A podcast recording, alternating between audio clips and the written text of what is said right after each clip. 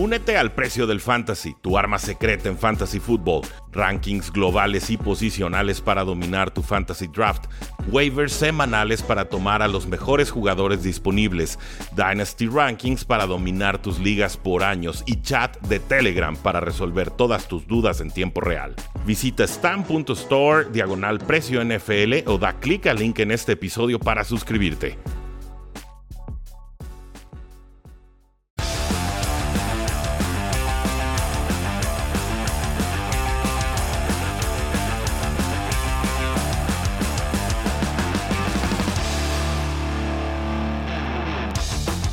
Saludos a todos bienvenidos a un programa más de Tres y Fuera, donde la NFL no termina y nosotros tampoco. Mi nombre es Rudy Jacinto, me encuentran en Twitter como arroba NFL. Espero que estén teniendo un excelente inicio de semana, o bueno, ombligo de semana ya.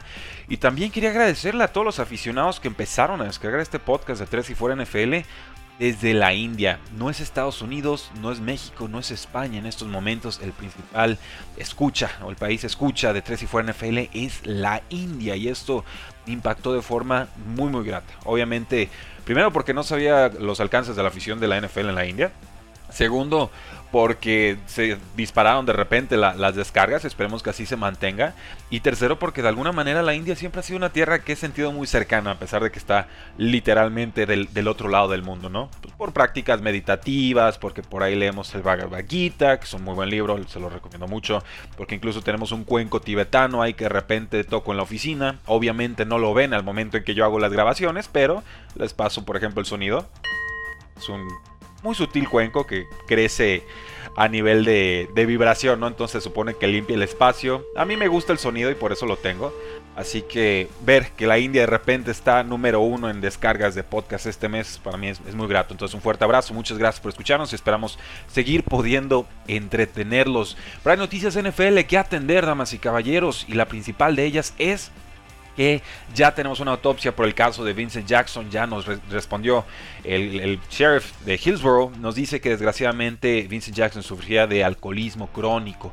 No lo dio como causa de muerte, pero obviamente sí sugirió que algo tuvo que ver el alcohol en su padecimiento, ¿no? También descubrimos a través de la familia que por lo menos ellos temen que Vincent Jackson, este receptor de los Bucaneros y de los Chargers, que murió trágicamente a los 38 años solo en un hotel, sufría CTE.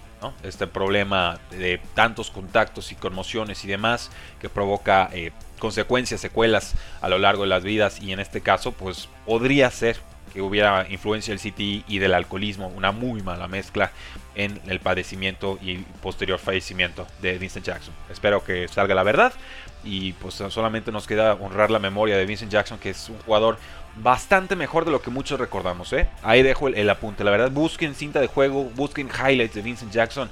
Era un jugador muy, muy poderoso. Muy rápido, muy dominante cuando se lo proponía. Ese es el, asterisco que le pudiéramos poner a su, a su carrera. Y yo, Vincent Jackson, pese a que está muy reciente la noticia, sí lo, sí lo recuerdo con una sonrisa. ¿no? Eh, Drew Brees con su idea del retiro. Por supuesto, lo vimos, se le estaba cayendo el brazo, ya los pases profundos no existen en la ofensiva de los Santos de Nueva Orleans, sino es mediante una jugada de engaño con James Winston. Sin embargo, Drew Brees reestructuró su contrato para liberar millones de dólares en espacio salarial. Específicamente liberó 24 millones de dólares tomando el mínimo de veteranos en 2021. Esto bajó su impacto salarial de 36 a solo 12 millones de dólares, lo cual obviamente será un gran regalo y auxilio para estos Santos de Nueva Orleans que siguen ahorcadísimos en números rojos con el espacio salarial. Al momento en que se publicó esta noticia estaban 78 millones de dólares por encima del cap. Creo que desde entonces cortaron a un centro que les liberó unos 6 millones de dólares, pero queda muchísimo por hacer.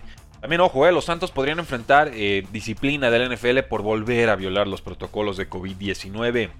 Nos dice Tom Pelicero de NFL Network que los Santos podrían enfrentar la disciplina más grande relacionada con COVID-19 hasta el momento, ya que la NFL descubrió violaciones de protocolo, incluyendo un video, ¿no? surveillance video, de una interacción de Alvin Camara con alguien que dio positivo el diciembre pasado. Recordarán que Alvin Camara se ausentó al final de la temporada regular pues bueno, él y varios corredores se tuvieron que ausentar y fue Ty Montgomery el que explotó en esa semana, no recuerdo si 16 o 17, creo que fue la 16.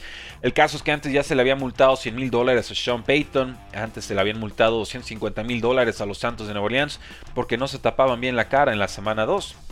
En noviembre a los Santos los multaron otros 500 mil dólares y tuvieron que pagar una séptima ronda futura porque se le dio celebrando sin máscaras después de ganarle en semana 9 a los Bucaneros de Tampa Bay. Oh, bendita ironía. Así que ojo, eh, podría todavía caer un castigo a pesar de que en estos momentos no tengamos partidos de la NFL. Los Broncos de Denver cortaron un cornerback de nombre AJ Buye, un nombre que debe ser muy conocido para aficionados que lleven varios años siguiendo la National Football League. Le quedaba un año de contrato, le iban a deber 13 millones de dólares en 2021.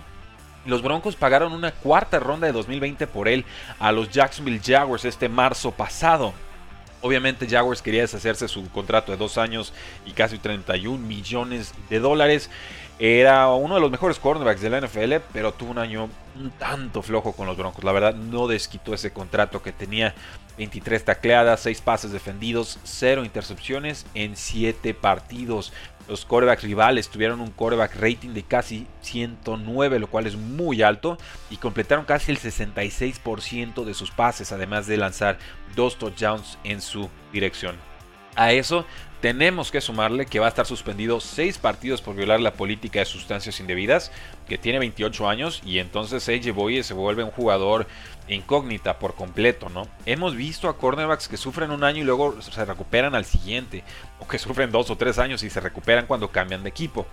El ejemplo eh, más marcado que tuvimos en 2020 creo que fue Xavier Rhodes, este cornerback que era una autopista para rivales con los vikingos de Minnesota.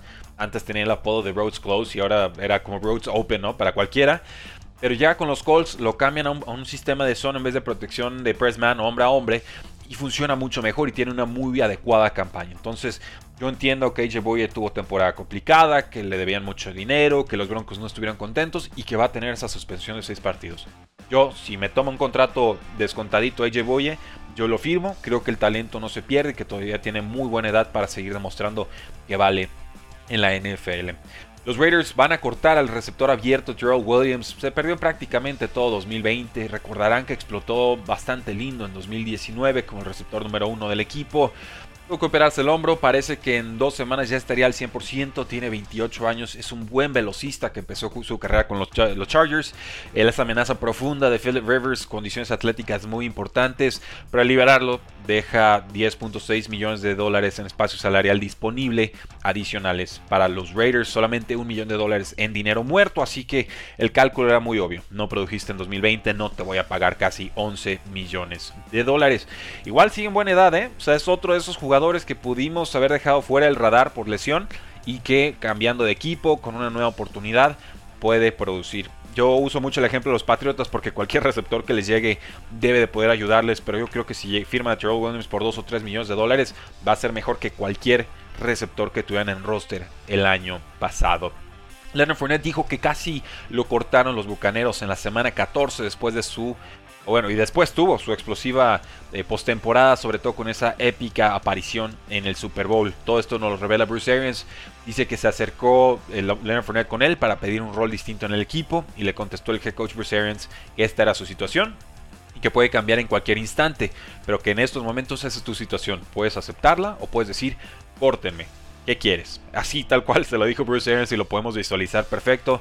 Leonard Fournette le, pues, le responde que se queda y le dice Bruce Arians, este es un equipo especial, eres parte de él, sí tengo buenas sensaciones con el equipo, quédate a ver qué sucede. Así lo hizo y ahí lo tienen. Gracias a ello, Leonard Fournette va a cobrar de lo lindo en este offseason. No sé si con Bucaneros o con otro equipo, pero además lo hará con un anillo de Super Bowl en su mano. Los 49ers renovaron al quarterback Josh Rose en un contrato de un año. Estuvo activo con los 49ers en dos partidos. Fue tomado del practice squad de los Bucaneros al final de la campaña pasada. Nunca vio actividad con ellos. Y bueno, está buscando competir como el suplente de Jimmy Garoppolo. ¿eh? Dirán muchos, bueno, Jimmy Garoppolo ya va a cambiar de equipo. Jimmy Garoppolo va a ser reemplazado por Deshaun Watson o toda esta rumorología que se oye alrededor de ese quarterback Carson Wentz, ¿no? Eh, ojo, Escuché hoy en el podcast de, Lombardi eh, que Jimmy Garoppolo tiene un no trade clause, entonces él puede decidir si es cambiado o no. Yo eso no lo sabía. Eso cambia por completo el cálculo de lo que pueden hacer los San Francisco 49ers con su mariscal de campo. Tendrán que pedirle permiso para que pueda ser cambiado un equipo específico. Aunque San Francisco siempre, por supuesto, tendrá la última palabra si se lo quiere quedar o no a, Jimmy Garoppolo. Pueden ponerle competencia y Jimmy Garoppolo dice, pues compito con él, no me van a vender. Entonces, obviamente van a tener que negociar con el mariscal de campo si su intención realmente es venderlo. Porque el no trade clause, insisto, cambia por completo el cálculo y los procesos y los equipos a los que podría ser cambiado Jimmy Garoppolo. En cuanto a Josh Rosen, pues creo que ya se le fue la carrera, ¿no? O sea, es una lástima, nunca tuvo oportunidad de asentarse en ningún lado, ni en colegial ni en la NFL, ha rebotado en tantos equipos. Pues el talento ahí puede estar, pero ¿de qué sirve el talento si no puede forjarse? ¿De qué sirven semillas si no hay tierra en que, en que crecerlas, ¿no? No hay agua donde, donde regarlas, en fin. Creo que, la historia de Josh Rosen será una advertencia sobre lo que sucede cuando los equipos no se comprometen con un talento y procuran desarrollarlo y dan el tiempo de madurez. Los vikingos firmaron al pateador Greg Joseph, una competencia en los vikingos de Minnesota. Eso es lo que parece va a suceder con esta o después de esta contratación. Tuvo un mal año el pateador Dan Bailey, este ex pateador de los vaqueros de Dallas, que era tan confiable en Dallas y con los vikingos ha sido muy errático. Convirtió apenas el 68% de sus goles de campo, que es, que es muy bajito, muy, muy bajito. Greg eh, Joseph fue cortado por los Titanes en septiembre, pasó casi toda la temporada en el practice squad de los Bucaneros Tampa Bay, así que ojo ahí, vamos a tener una competencia de pateadores en Minnesota. Con Richard Sherman, pues él reveló que le quedan dos años de, de carrera en NFL, tal cual. Él va a entrar a la agencia libre, va a ver qué sucede, tiene 32 años y que le quedan dos de carrera antes de retirarse. Dice, quiero estar en un equipo competitivo, Sé que todavía tengo mucho que darle al juego. Hay mucho que todavía quiero lograr. Quiero salir, quiero ayudar a una defensa que se aglomere, a que funcione y que llegue a su potencial, que llegue a las alturas de lo que pueden lograr como defensiva. Eh, me parece que sigue siendo buen jugador Richard Sherman. El problema es que ya lo pueden exponer por velocidad, cosa que obviamente no sucedía en la Legión del Boom. Entonces, pudiéramos incluso llegar a ver esta transición que es muy normal de un cornerback que pasa a la posición de safety. Sobre todo, esa transición se da cuando empiezan a perder más velocidad, pero cuando el cornerback también tiene capacidades de lectura importantes. ¿no? Entonces, pierdes un poco de velocidad, pero tu instinto y tu detección de jugadas te permite llegar a tiempo a ayudar a tus compañeros. Entonces, creo que este próximo año todavía lo veremos como cornerback, pero su última campaña, sospecho, lo veremos un poco más en la posición de safety. Eh, Adrian Peterson, el corredor poderoso y legendario, nos dice que quiere llegar a los 40 años, correr para más de 1500 yardas y seguir impresionando a las personas. Adrian Peterson está a punto de cumplir 36 años y va a buen ritmo para llegar a esa, esa meta a los 40 años. ¿eh? Tiene dos metas en estos momentos. Por supuesto, llegar a los 40. Por supuesto, ganar un Super Bowl, sería la segunda. Y además, esa tercera oculta, sigilosa, que se atrevió a, confesar, que sería alcanzar a Emmett Smith con el récord de más yardas en la historia. Dice, voy a seguir jugando, a buscar ese campeonato. Y si Dios me lo permite, alcanzar a Emmett Smith en la cifra de récords. En estos momentos Adrian Peterson es el quinto corredor con más yardas de la historia con 14.820. Necesita 449 para alcanzar a Barry Sanders. Necesita alcanzar a Frank Gore, por supuesto. Él va adelante por 1.180 yardas. Walter Payton va más adelante todavía con 1.906. Y está difícil la marca que está buscando de Emmett Smith porque Smith está adelante por 3.535 yardas. Así que si mantiene el ritmo actual, no le alcanzaría. Esa es una realidad. Corrió para 604 yardas, casi 4 yardas por acarreo con Detroit. Si mantiene ese nivel y llega hasta la temporada 40, o sea, si mantuviera ese mismo ritmo, conseguiría un poquito más de 3.000 yardas. Llegaría al segundo histórico, pero se quedaría un poco corto del récord de Emmett Smith. Con los Colts nos dice el dueño Jim Irsay que pues que los Colts, los aficionados tienen que aceptar que Andrew Luck está definitivamente retirado y que no hay forma en que regrese. Diré esto, nos dice el dueño. Creo que realmente tenemos que digerir este hecho, que está más retirado hoy de lo que lo estuvo hace año y medio. Lo digo en serio, está retirado. Solo sabe Andrew Luck esto, por supuesto, o hasta cuándo, porque es su decisión. Pero puedo decir que está definitivamente retirado y que no hay margen de maniobra ni nada, por más que la gente quisiera creerlo. Créanmelo, desearía que fuera cierto y que estuviera escondiendo algún gran anuncio de que podría suceder esto, su regreso en dos o tres días, pero simplemente no es el caso. Así que si siguen guardando Underlock en ligas de Superflex o de Dinastía, les recomiendo que lo vayan soltando porque no parece que vaya a volver nunca más a la NFL. Los Delfines de Miami tenemos una renovación y es el pateador Jason Sanders, una extensión por 5 años, 22 millones de dólares, incluyendo 10 millones garantizados. Este contrato lo mantendría con el equipo hasta el 2026, si lo cumple por supuesto. Y es una extensión merecida, fue uno de los, de los trucos ahí en el Fantasy Football del año pasado, eh, porque Miami no siempre convertía sus apariciones en zona roja en touchdowns, entonces pues le dan muchas oportunidades a Jason Sanders de convertir y las aprovechó. Mi preocupación es que en 2019 fue muy malo, o sea, su, su 2019 fue muy flojo, 2020 fue absolutamente extraordinario, entonces, ¿cuál es el verdadero Jason Sanders? ¿no? Firmaste una extensión y te puedes arrepentir en uno o dos años. No lo sé, pero hay pocos pateadores confiables en la NFL y los Dolphins creen que han encontrado al suyo. Eh, Ronald Jones le van a retirar un pin que tenía todavía en su meñique izquierdo, de la mano izquierda. Eh, pudo jugar a pesar de ello, fue operado a mediados de diciembre y bueno, esto le dio oportunidad a Leonard Fournette de poder brillar. Ronald Jones tiene 23 años, o sea, yo, todavía pensaría que él va a ser el corredor titular de los Bucaneros la próxima campaña asumiendo por supuesto que Leonard Fournette cambie de, horizontes, ¿no? Le van a poner algo de competencia, por ahí está que Sean Vaughn, que lo tomaron en tercera ronda, es explosivo, no tuvo muchas oportunidades el año pasado. Entonces Ronald Jones ha crecido, ha, mejorado, no, me parece un talento especial ni mucho menos. Cuando llegó a la NFL yo, por ejemplo, en mis ligas de dinastía yo, yo no lo toqué, habían talentos que a mí me gustaban bastante más, pero respeto lo que ha logrado y lo que ha madurado en la National Football League. Entonces qué bueno que se esté recuperando bien. Esperemos pues tenga una productiva campaña 2021. Ya operaron a Trevor Lawrence, el pick número uno global de este año, sí o sí, para los Jacksonville Jaguars.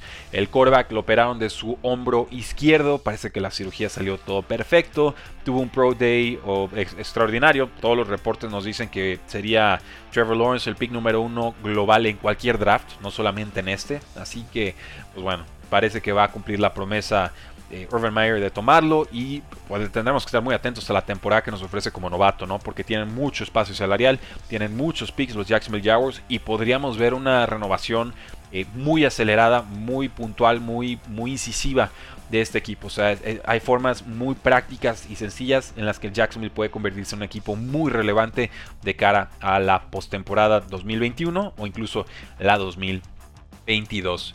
Nos dice el general manager de los Titanes que no ha hablado con Isaiah Wilson desde diciembre, que la ex primera ronda debe demostrar si todavía quiere jugar con el equipo. Fue el pick número 29 del draft del 2020, jugó solamente 4 snaps esta campaña pasada y tuvo muchísimos problemas extra cancha que lo terminaron poniendo en la lista de reserva non-football injury list a finales, no perdón, a inicios de diciembre. Así que pues fue arrestado por manejar en estado de ebriedad en septiembre. Un mes antes lo habían acusado de meterse a una fiesta a la que no lo habían invitado.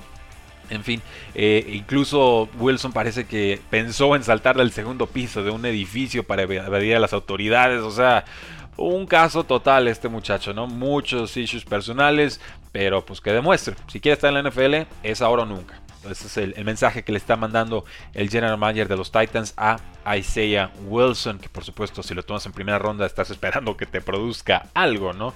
El hecho de perder una primera ronda jugando solamente 4 snaps tendría que ser uno de los peores boss en memoria reciente.